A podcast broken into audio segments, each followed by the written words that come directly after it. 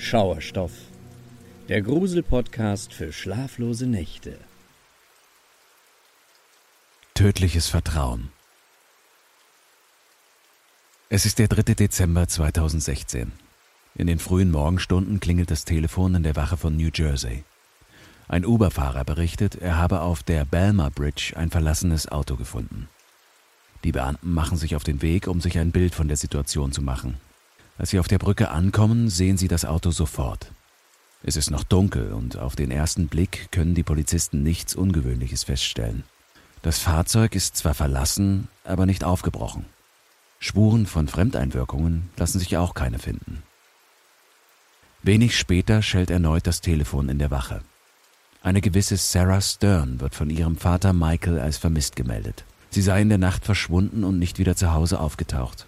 Kurze Zeit später steht auch fest, wem das unbemannte Fahrzeug auf der Brücke gehört.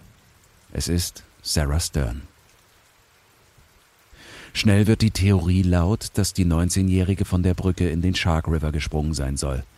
Doch die Wahrheit über das Verschwinden der jungen Frau ist noch viel verstörender, als du jetzt vielleicht annehmen magst.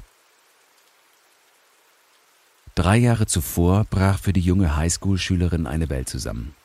Ihre Mutter Carla starb nach einer kurzen, aber sehr schweren Krebserkrankung. Dieser schlimme Schicksalsschlag führte dazu, dass Vater und Tochter ein inniges Verhältnis zueinander aufbauten. Nichts und niemand konnte ein Keil zwischen die beiden treiben. Eine weitere große Stütze für Sarah in dieser schweren Zeit war Liam McAtasney. Mit ihm war sie schon seit ihrer Kindheit eng befreundet. In der Highschool lernten sie dann Preston Taylor kennen, mit dem die beiden sich prächtig verstanden und direkt Freundschaft schlossen. Es ging sogar so weit, dass die beiden Männer sich dazu entschlossen, eine WG zu gründen. Schon bald gab es Sarah, Liam und Preston nur noch im Dreiergespann. Stand eine Gruppenarbeit an, war sofort klar, dass sie diese zu dritt angehen würden. Auch in der Freizeit unternahmen die Schulfreunde viel miteinander. Die drei gegen den Rest der Welt. Je älter man wird und je mehr Zeit man miteinander verbringt, desto eher kann das Menschen noch stärker zusammenschweißen. So fand auch Sarah bei Liam immer mehr Halt. Die beiden flogen sogar zusammen in den Urlaub. Es war mehr als offensichtlich. Die Kindheitsfreunde empfanden viel füreinander, sollen aber trotzdem kein Liebespaar gewesen sein. Dennoch planten sie gemeinsam nach ihrem Highschool-Abschluss New Jersey zu verlassen. Bei ihrem gemeinsamen Trip nach Kanada haben sie sich total in dieses Fleckchen Erde vernarrt. Deshalb konnten sich beide vom ersten Augenblick an auch sehr gut vorstellen, eines Tages dorthin zu ziehen. Es schien also so, als würde Sarahs Leben nach dem Tod ihrer Mutter wieder bergauf gehen. Alles deutete darauf hin, dass sie ein stabiles Umfeld hatte, auf das sie sich verlassen konnte und sich bei ihren Freunden und bei ihrem Vater geborgen fühlte. Doch die bittere Realität war anscheinend anders wie jener Dezembermorgen zeigte. Wenn die Theorie stimmt und die junge Frau wirklich in den Shark River gesprungen ist, dann könnte der reißende Fluss ihren Körper unter Wasser gezogen haben.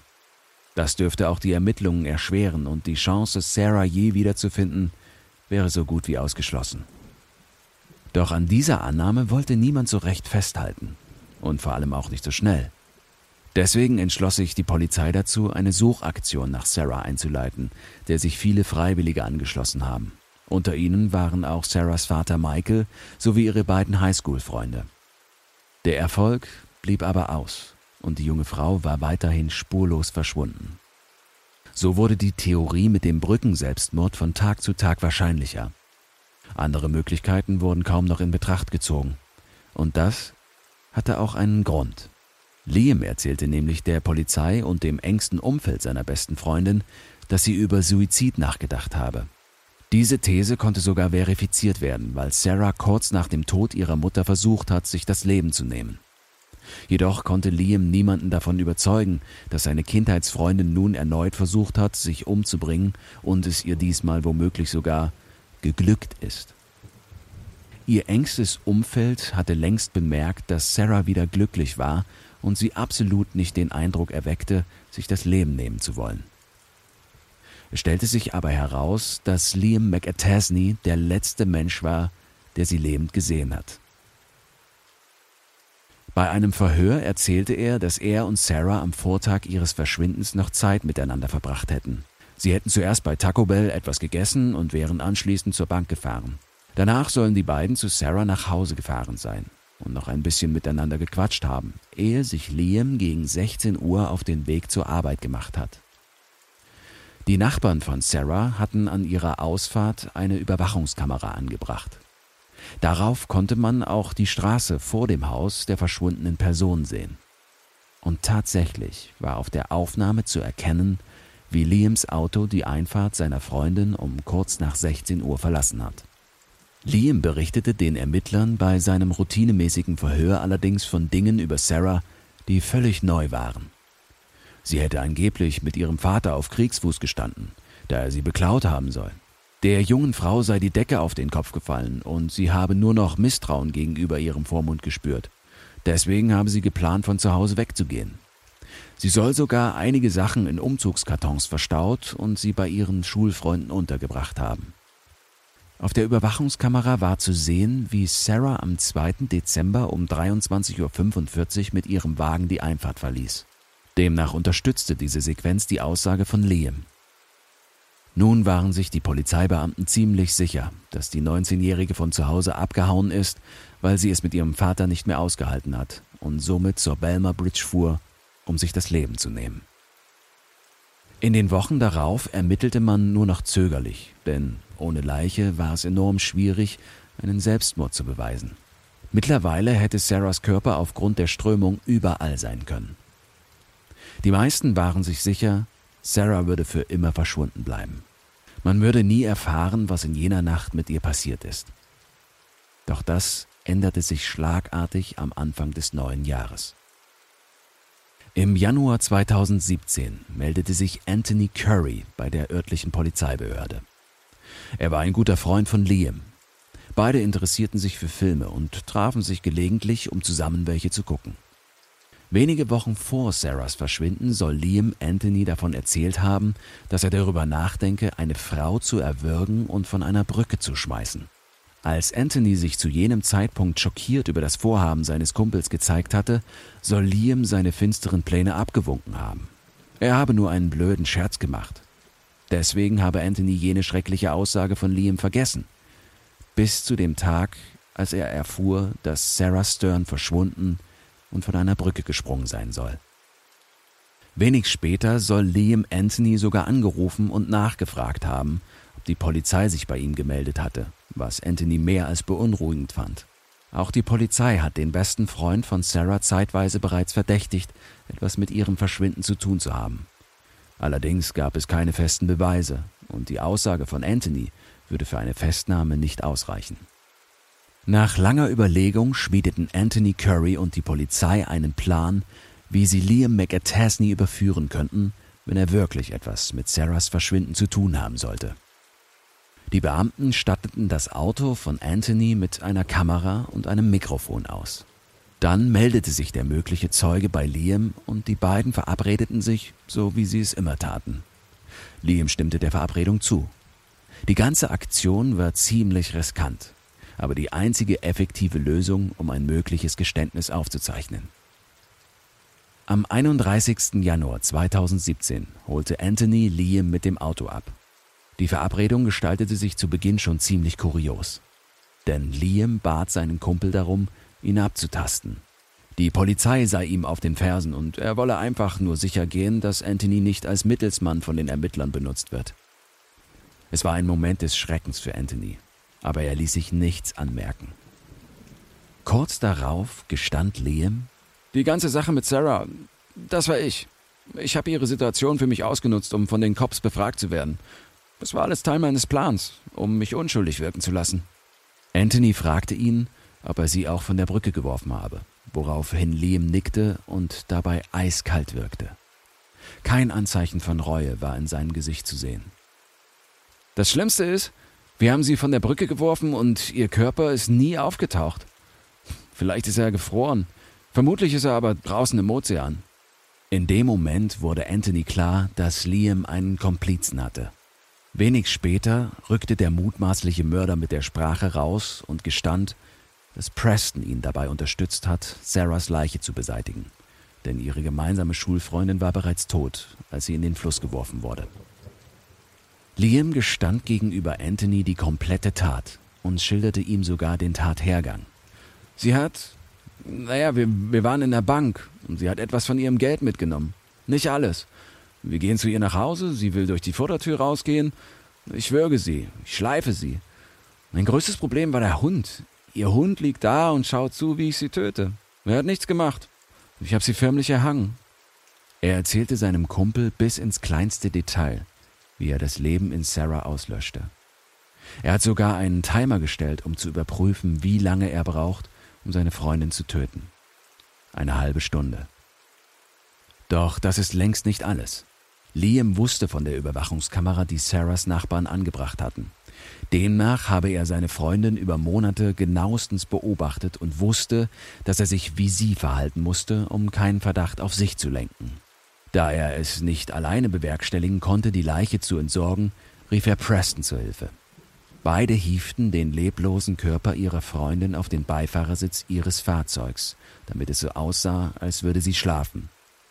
Dann fuhr Liam mit Sarahs Auto und Preston mit seinem eigenen Wagen zur Belmer Bridge, um die Leiche ihrer Freundin in den Shark River zu werfen. Ich fühle mich nicht anders. Ich denke auch nicht über die Tat nach, offenbarte der Hauptverdächtige ruhig weiter.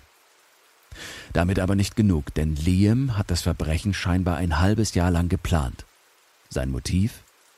Er dachte, dass er sich mit dem Geld, das Sarah von ihrer Mutter geerbt hatte, aus dem Staub machen kann.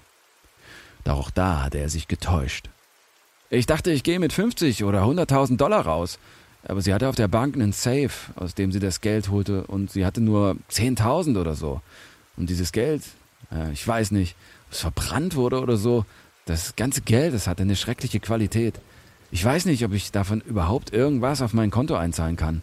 Das ist ziemlich auffällig und sieht aus wie Sarahs Geld. Sie hat so viel Geld und ich habe noch nicht mal ein Viertel davon bekommen. Mit so einem ausführlichen Geständnis hatten weder Anthony noch das FBI gerechnet. Der Überführer ließ sich die ganze Zeit über nichts anmerken. Nachdem er und Liam sich wieder voneinander getrennt hatten, nahm die Polizei ihn sowie seinen Komplizen Preston kurzerhand fest. Während Liam seine Aussage verweigerte, packte Preston allerdings aus und schilderte dem Beamten den Tathergang aus seiner Sicht. Liam habe ihre gemeinsame Freundin dazu gezwungen, das Geld von der Bank zu holen. Allerdings hatte sie nur 7000 Dollar im Gepäck. Nachdem Liam Sarah getötet hatte, rief er Preston an und bettelte ihn an, ihm beim Verschwindenlassen der Leiche zu helfen. Als Preston bei Sarah ankam und seine Freundin leblos am Boden liegen sah, übernahm Liam schnell das Kommando. Wie in Trance führte er die Befehle seines Kumpanen aus. Zuerst versteckten sie die Leiche unter einem Busch, der sich am Haus befand. Liam wäre im Anschluss mit seinem Auto zur Arbeit gefahren, um ein Alibi zu haben. Später am Abend sei er aber zusammen mit Prestons Auto zu Sarahs Haus zurückgekehrt. Im Anschluss brachten sie in getrennten Autos die Leiche zur Belmar Bridge, warfen sie in den strömenden Fluss, ließen Sarahs Auto auf der Brücke zurück und fuhren anschließend in Prestons Wagen zu sich nach Hause. Die Überwachungskamera vom Nachbarhaus konnte zwar Liams erste Aussage bei der Polizei unterstützen, jedoch hatte die Aufnahme keine gute Qualität. Wenn das der Fall gewesen wäre, hätte man deutlich sehen können, dass Liam zu jener Uhrzeit Sarahs Wagen fuhr und Sarah auf dem Beifahrersitz drapiert wurde. Der Hauptverdächtige stritt sein Geständnis, das er in Anthonys Wagen abgelegt hatte, vehement ab. Was ihn zu solch grausamen Aussagen brachte, sei eine reine Übung gewesen. Er plane angeblich Schauspieler zu werden und hätte für ein wichtiges Casting üben wollen. Das gesamte Geständnis sei laut ihm frei erfunden und nur gespielt gewesen. Die Gerichtsverfahren zogen sich über mehrere Monate hin. Preston entschied sich dazu, gegen seinen Kumpel Liam auszusagen.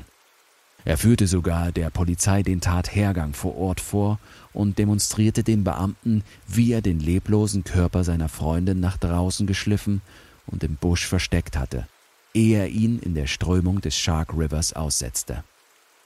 Im April 2017 wurde er wegen Raub, Beihilfe zum Raub, Vertuschung einer Straftat und Schändung von menschlichen Überresten zu 18 Jahren Haft verurteilt. Im Januar 2019 begann der Prozess um Liam McAtasney. Er plädierte weiterhin auf seine Unschuld. Vor Gericht sagte er aus, dass er hoffe, dass das alles nur ein schlimmer Albtraum ist und Sarah einfach nur von zu Hause abgehauen sowie noch am Leben sei. Sein Anwalt unterstützte sogar die Theorie, weil die Leiche der Verschwundenen nie gefunden wurde.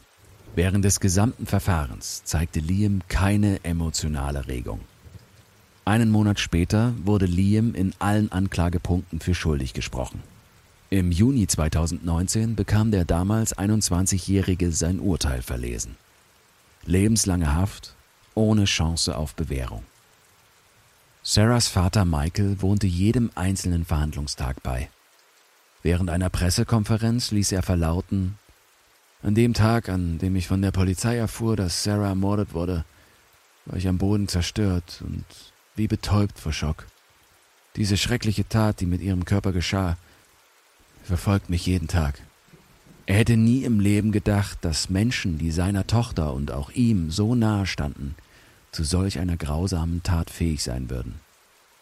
An den Prozesstagen trug Michael immer ein lilafarbenes Hemd. Lila war die Lieblingsfarbe seiner Tochter. Den schmerzhaften Verlust hat Michael Stern nie verarbeiten können. Er hat nicht nur seine geliebte Frau verloren, sondern muss jetzt auch lernen, ein Leben ohne seine einzige Tochter zu bestreiten. Richtig trauern wird er auch nicht können, da er sein Kind wahrscheinlich niemals begraben kann. Bis heute fehlt von Sarahs Leiche nämlich jede Spur. Das Leben der jungen Frau, das viel zu früh geendet ist, hätte sicherlich noch viele schöne Abenteuer für sie bereitgehalten. Vielleicht hätte sie noch gemerkt, dass ihre Freunde es nicht gut mit ihr meinen und hätte sich dann von ihnen abgewandt. Mit Sicherheit hätte sie schnell bei anderen Leuten Anschluss gefunden, auch in einem anderen Bundesstaat oder in einem anderen Land. Sarah war eine absolute Frohnatur, auch wenn ihr Leben für einen kurzen Moment aus den Fugen geraten ist. Leider wurde ihr die Entscheidung, wie sie ihren weiteren Werdegang gestalten möchte, auf die schlimmste Weise abgenommen, die man sich nur vorstellen kann. Auch wenn es eine ungeheuerliche Geschichte ist, lehrt uns das Beispiel von Sarah Stern vor allem eines. Selbst die vermeintlich besten Freunde können es schlecht mit dir meinen, weswegen du niemanden einfach blind vertrauen solltest.